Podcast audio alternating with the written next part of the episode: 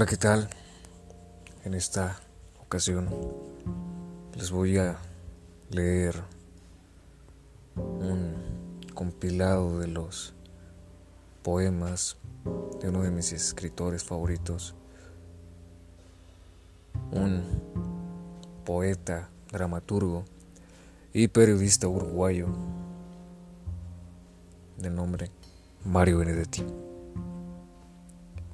Nacido el 14 de septiembre de 1920 en Paso de los Toros, falleció un 17 de mayo del año 2009, a la edad de 88 años, un día después de mi cumpleaños, 16 de mayo. Benedetti siempre se caracterizó por saber expresar a través de sus letras una opinión personal y profunda que muy pocas veces, para mi gusto, se ha visto. Uno de los mejores poetas de, de Latinoamérica y uno de mis favoritos. Sin más, comenzaré.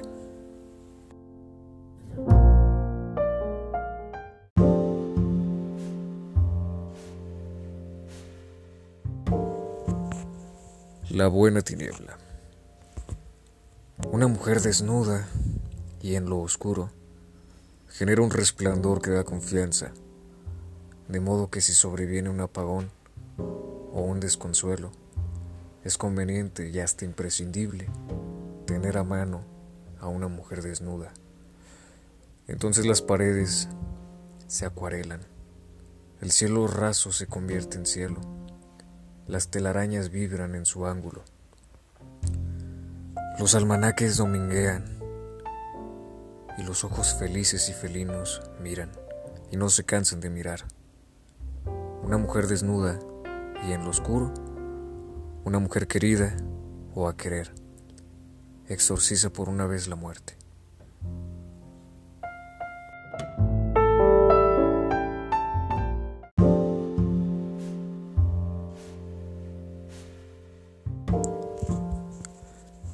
Del miedo. Por sobre las terrazas alunadas, donde se aman cautelosamente los gatos, y los brillos esquivan las chimeneas, creo que nadie sabe lo que yo sé esta noche. Algo aprendido a pedacitos y a pulsaciones y que integra mi pánico tradicional modesto. ¿Cómo desmenuzar plácidamente el miedo? Comprender por fin que no es una excusa sino un escalofrío parecido al disfrute, solo que amarguísimo y si, atenuantes. Los suicidas no tienen problemas al respecto, deciden derrotarse y a veces lo consiguen. Entran en el miedo como una piragua sin remos y con rumbo de cascada. Son los descubridores del alivio, pero la paz les dura una milésima. Tampoco los homicidas se preocupan mucho. Limitan el miedo a una coyuntura, desenvainan la furia o aprietan el gatillo. Y todo queda así, simplificado y hierto. Pero los demás, o sea, los que venimos tironeados por la maravilla y perseguidos por el horror, los demás, o sea, los compinches de la duda, los candorosos, los irresponsables, los violentos pero no tanto, los tranquilos pero no mucho, los deportados de la buena fe, los necesitados de la alegría, los ambulantes y los turbados, los omisos de la vanguardia, los atrasados de la vislumbre, esos que haremos con el mundo, sino asediarlo a escaramuzas, desmenuzarlo con las uñas, extinguirlo con resuello, desmantelarlo a mordiscones, hacerlo trizas con la mirada, dar cuenta de él con el amor estrangularlo. A veces no queda de otra. O nos rendimos o seguimos luchando. O como un perro amarrado a una bicicleta, la vida nos arrastra o empezamos a correr con ella. Prefiero correr. Preliminar del miedo. Muy, muy buen poema.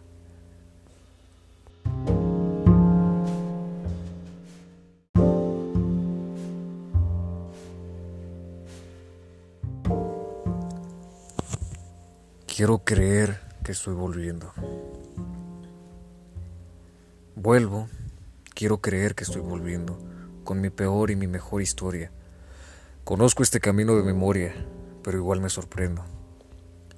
Hay tanto siempre que no llega nunca, tanta osadía, tanta paz dispersa, tanta luz que era sombra y viceversa, y tanta vida trunca. Vuelvo y pido perdón por la tardanza se debe a que hice muchos borradores. Me quedan dos o tres viejos rencores y solo una confianza. Reparto mi experiencia a domicilio y cada abrazo es una recompensa, pero me queda, y no siento vergüenza, nostalgia del exilio. ¿En qué momento consigue la gente abrir de nuevo lo que no se olvida? La madriguera linda que es la vida, culpable o inocente. Vuelvo y se distribuyen mi jornada, las manos que recobro y las que dejo. Vuelvo a tener un rostro en el espejo y encuentro mi mirada. Propios y ajenos vienen en mi ayuda. Preguntan las preguntas que uno sueña. Cruzo silbando por el santo y seña y el puente de la duda. Me fui menos mortal de lo que vengo Ustedes estuvieron, yo no estuve. Por eso en este ciclo hay una nube. Y es todo lo que tengo. Tira y afloja entre lo que se añora, y el fuego propio, y la ceniza ajena, y el entusiasmo pobre, y la condena, que no nos sirve ahora. Vuelvo de buen talante y buena gana. Se fueron las arrugas de mi ceño por fin puedo creer en lo que sueño. Estoy en mi ventana. Nosotros mantuvimos nuestras voces. Ustedes van curando sus heridas. Empiezo a comprender las bienvenidas mejor que los adioses. Vuelvo con la esperanza abrumadora y los fantasmas que llevé conmigo y el arrabal de todos y el amigo que estaba y no está ahora. Todos estamos rotos pero enteros, diezmados por perdones y resabios, un poco más gastados y más sabios, más viejos y sinceros. Vuelvo sin duelo, y ha llovido tanto en mi ausencia, en mis calles, en mi mundo, que me pierdo en los nombres y confundo la lluvia con el viento. Vuelvo y quiero creer que estoy volviendo con mi peor y mi mejor historia. Conozco este camino de memoria pero igual me sorprendo. Un poema muy profundo, la verdad, muy interesante, de cómo una, una persona regresa y no sabe lo que va a encontrar después de un tiempo. Las personas que han, hemos, pues, vivido la experiencia de tener que salir de tu hogar, salir del lugar que ya conoces, la, rutina que, tú piensas cada día. Las calles que te sabes de memoria, los nombres de las personas que viven en tu cuadra. Dejas todo eso con una esperanza y te aventuras. Y siempre se habla de esa aventura, hacia lo desconocido, hacia lo interesante. Pero en este poema se habla sobre el regreso, sobre la reconciliación a tu pasado. Vuelvo y quiero, y quiero creer que estoy volviendo con mi peor y mi mejor historia. Conozco este camino de memoria, pero igual me sorprendo. Maravilloso. Muy, muy, muy buen poema.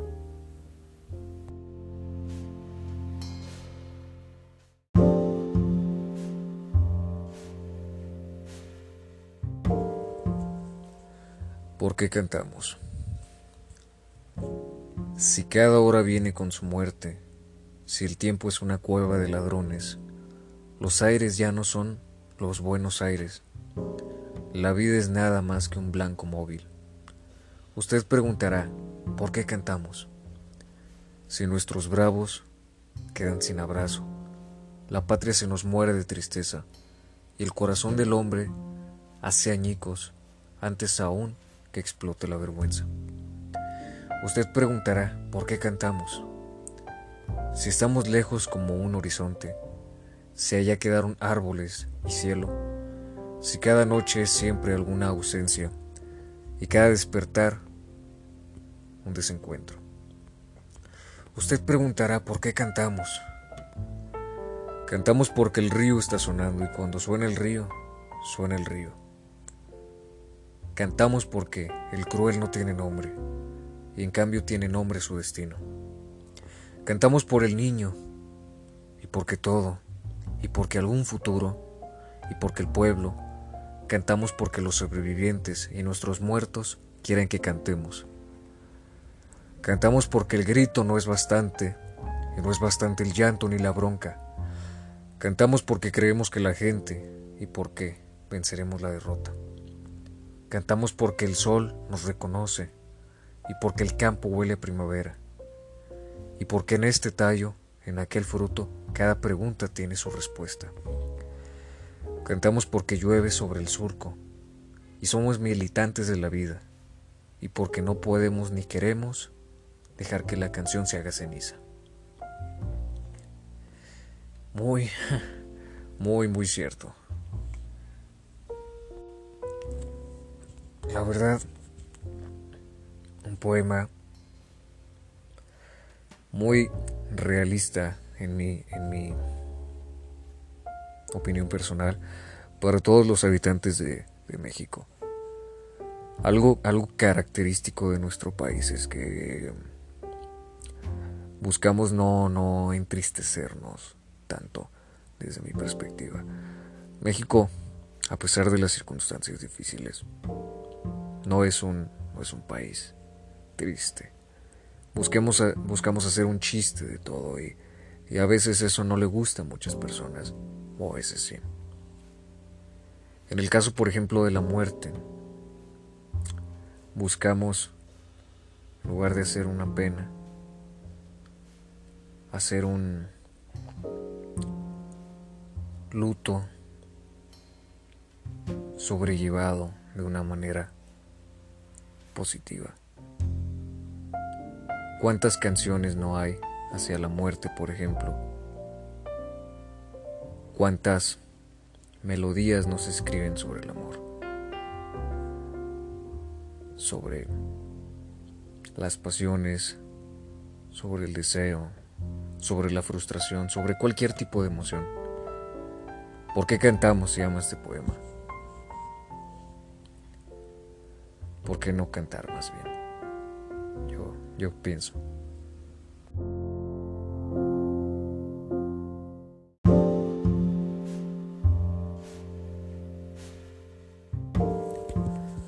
Los formales y el frío. ¿Quién iba a prever que el amor, es informal, se dedicara a ellos? Tan formales mientras almorzaban por primera vez ella muy lenta y él no tanto. Hablaban con sospechosa objetividad de grandes temas en dos volúmenes. Su sonrisa, la de ella, era como un augurio o una fábula. Su mirada, la de él, tomaba nota de cómo eran sus ojos, los de ella. Pero sus palabras, las de él, no se enteraban de esa dulce encuesta. Como siempre, o como casi siempre, la política condujo a la cultura. Así que por la noche concurrieron al teatro sin tocarse una uña o un ojal, ni siquiera una hebilla o una manga. Y como a la salida hacía bastante frío y ella no tenía medias, solo sandalias por las que se asomaban unos dedos muy blancos e indefensos, fue preciso meterse en un boliche. Y ya que el mozo demoraba tanto, ellos optaron por la confidencia extra seca y sin hielo, por favor. Cuando llegaron a su casa, la de ella, ya el frío estaba en sus labios, los de él, de modo que ella, fabula y augurió, y le dio refugio y café instantáneos. Una hora apenas de biografía y nostalgias hasta que al fin sobrevino un silencio. Como se sabe en estos casos, es bravo decir algo que realmente no sobre. Él probó, solo falta que me quede a dormir. Y ella probó, ¿por qué no te quedas? Y él, no me lo digas dos veces. Y ella, bueno, ¿por qué no te quedas? De manera que él se quedó, en principio, a besar, sin usura, sus pies fríos, los de ella. Después ella besó sus labios, los de él, que a esa altura ya no estaban tan fríos. Y sucesivamente así. Mientras los grandes temas dormían, el sueño que ellos no durmieron.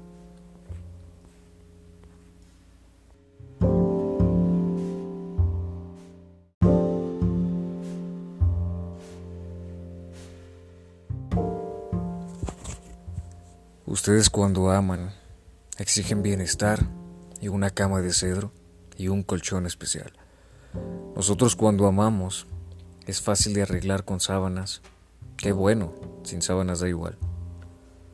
Ustedes cuando aman calculan interés y cuando se desaman calculan otra vez. Nosotros cuando amamos es como renacer y si nos desamamos no la pasamos bien.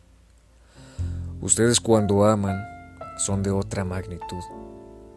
Hay fotos, chismes, prensa y el amor es un boom. Nosotros cuando amamos es un amor común, tan simple y tan sabroso como tener salud. Ustedes cuando aman consultan el reloj, porque el tiempo que pierden vale medio millón. Nosotros cuando amamos, sin prisa y con fervor, gozamos y nos sale barata la función. Ustedes cuando aman, el analista van, él es quien dictamina si lo hacen bien o mal. Nosotros cuando amamos, sin tanta cortedad, el subconsciente piola se pone a disfrutar. Ustedes cuando aman, exigen bienestar y una cama de cedro y un colchón especial. Nosotros cuando amamos es fácil de arreglar. Con sábanas, qué bueno. Sin sábanas da igual. Vaya. Dos tipos de, de gente que ama. La gente que se detiene que piensa luego existe. Y la gente que ama sin medida. Uno es más intenso que el otro. Uno es más maduro que el otro. Uno emociona y cautiva. El otro acompaña y motiva. Dos tipos de, de amar. Eso lo expresa muy, muy bien y, y depende del momento, de la edad o de la circunstancia. Es, yo creo que el tipo de de amor o de forma de amar que se tiene.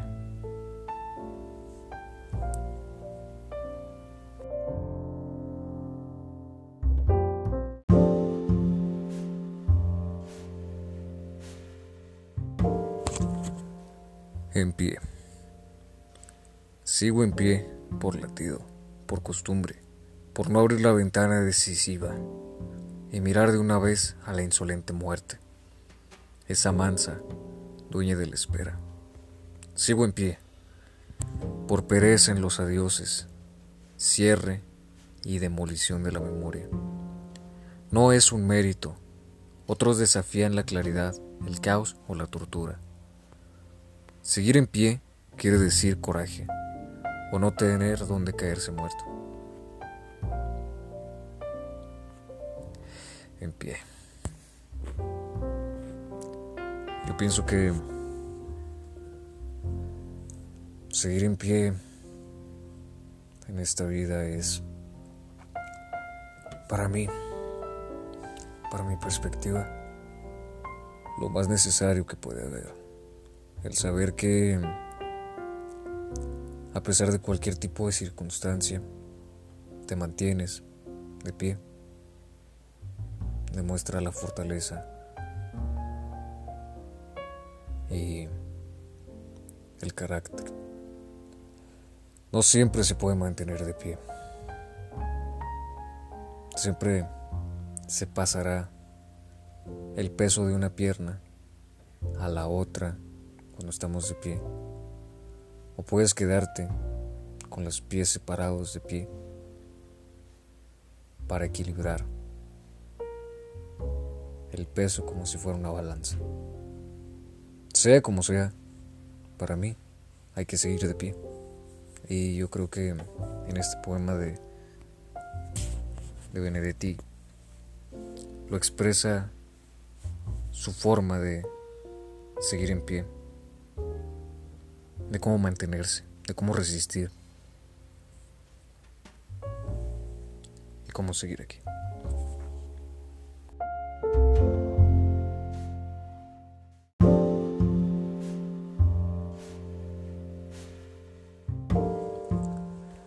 Las primeras miradas. Nadie sabe en qué noche de octubre solitario, de fatigados duendes que ya no ocurren, pueden molarse la perdida infancia junto a recuerdos que se están haciendo. Qué sorpresa sufrirse una vez desolado, escuchar cómo tiembla el coraje en las sienes, en el pecho, en los muslos impacientes sentir cómo los labios se desprenden de verbos maravillosos y descuidados, de cifras defendidas en el aire muerto, y cómo otras palabras nuevas, endurecidas y desde ya cansadas se conjuran para impedirnos el único fantasma de veras.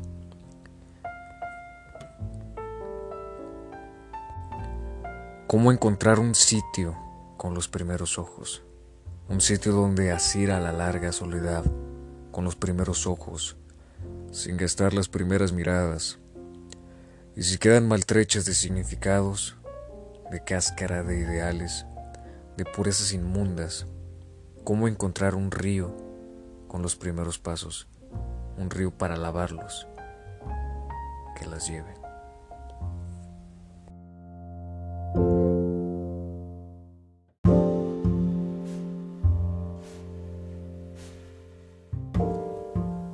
Táctica y estrategia. Mi táctica es mirarte, aprender como sos, quererte como sos. Mi táctica es hablarte, escucharte, construir con palabras un puente indestructible. Mi táctica es quedarme en tu recuerdo. No sé cómo, ni sé con qué pretexto, pero quedarme con vos. Mi táctica es ser franco y saber que sos franca y que no nos vendamos simulacros para que entre los dos no haya telón ni abismos. Mi estrategia es en cambio más profunda y más simple.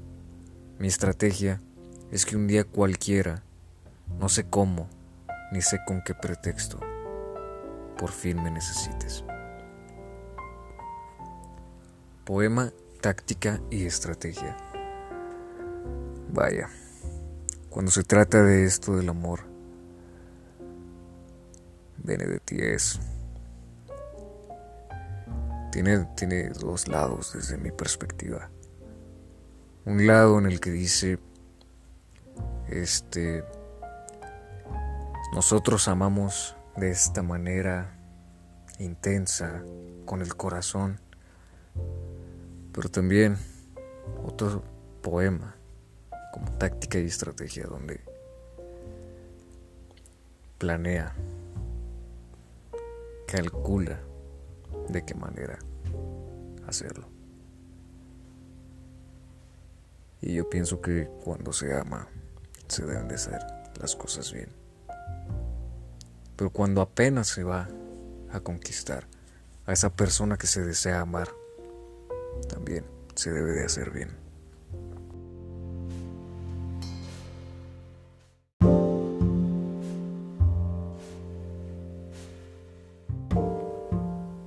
Esta es mi casa. No cabe dudas, esta es mi casa. Aquí sucedo, aquí me engaño inmensamente. Esta es mi casa, detenida en el tiempo. Llega el otoño y me defiende, la primavera y me condena. Tengo millones de huéspedes que ríen y comen, copulan y duermen, juegan y piensan, Millones de huéspedes que se aburren y tienen pesadillas y ataques de nervios. No cabe duda, esta es mi casa. Todos los perros y campanarios pasan frente a ella. Pero mi casa la azotan los rayos y un día se va a partir en dos. Y yo no sabré dónde guarecerme, porque todas las puertas dan afuera del mundo.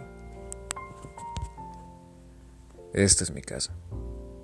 Gran poema sobre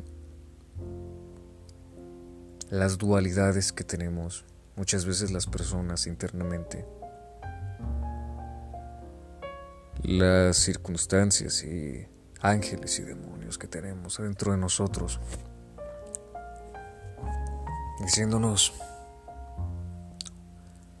unas cosas y otras. Pero al final, la casa propia, nosotros mismos, desde mi perspectiva y mi opinión, debe de hacerte sentir a gusto. Debes sentirte a gusto con esa casa, con ese hogar. Cuidar esa casa, defender esa casa, proteger esa casa, esforzarte por esa casa y arreglar lo que se tenga que arreglar de esa casa. Porque esa casa, pues es uno mismo.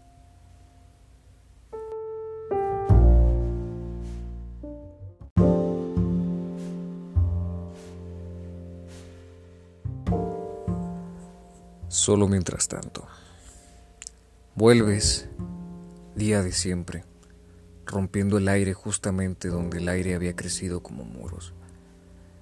Pero nos iluminas brutalmente y en la sencilla náusea de tu claridad sabemos cuándo se nos caerán los ojos, el corazón, la piel de los recuerdos. Claro, mientras tanto hay oraciones, hay pétalos, hay ríos, hay la ternura como un viento húmedo solo mientras tanto.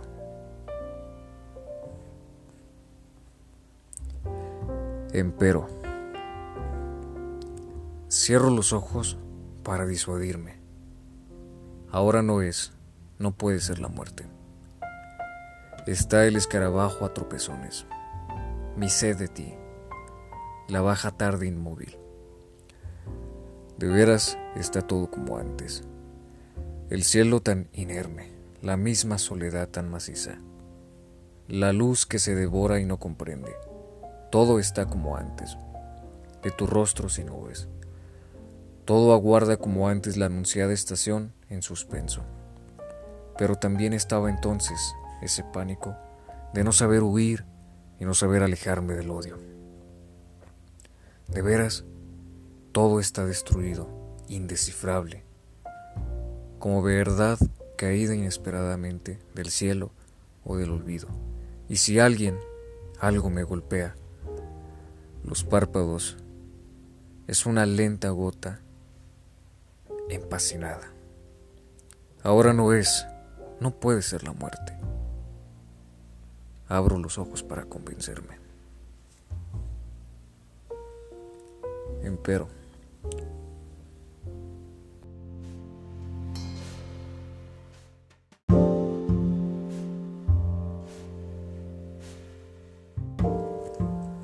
Nostalgia. ¿De qué se nutre la nostalgia? Uno evoca dulzuras, cielos atormentados, tormentas celestiales, escándalos sin ruido, paciencias estiradas, árboles en el viento, aprobios prescindibles, bellezas del mercado, cánticos y alborotos, lloviznas como pena, escopetas de sueño, perdores bien ganados. Pero con esos mínimos no se arma la nostalgia. Son meros simulacros. La vaidila. La única nostalgia es de tu piel. La madre ahora. Doce años atrás, cuando tuve que irme, dejé a mi madre junto a la ventana mirando la avenida. Ahora la recobro, solo con un bastón de diferencia. En doce años transcurrieron ante su ventana algunas cosas. Desfiles y fugas estudiantiles, muchedumbres, puños rabiosos y gases de lágrimas, provocaciones, tiros lejos, festejos oficiales, banderas clandestinas, vivas recuperados. Después de 12 años mi madre sigue en su ventana, mirando la avenida. ¿O acaso no la mira solo? Repasa sus adentros. No sé si de reojo o de hito en hito, sin pestañear siquiera. Páginas sepias de obsesiones con un padrastro que les hacía enderezar clavos y clavos, o con mi abuela, la francesa, que destilaba sortilegios, o con su hermano, el insociable, que nunca quiso trabajar. Tantos rodeos, me imagino. Cuando fue jefa en una tienda, cuando hizo ropa para niños, y unos consejos de colores que todo el mundo le elogiaba. Mi hermano enfermo, o yo con tifus, mi padre bueno y derrotado por tres o cuatro embustes pero sonriente y luminoso cuando la fuente era de ñoquis. Ella repasa sus adentros, 87 años de grises. Sigue pensando distraída. Y algún acento de ternura se le ha escapado como un hilo, que se le ha escapado como un hilo, que no se encuentra con su aguja. ¿Cómo quisiera comprenderla cuando la veo igual que antes, desperdiciando la avenida. Pero a esta altura, ¿qué otra cosa puedo hacer yo que divertirla con cuentos ciertos o inventados, comprarle una nueva tele o alcanzarle su bastón? Homenaje a la madre, Diario Calerín, 21 de octubre del 2001.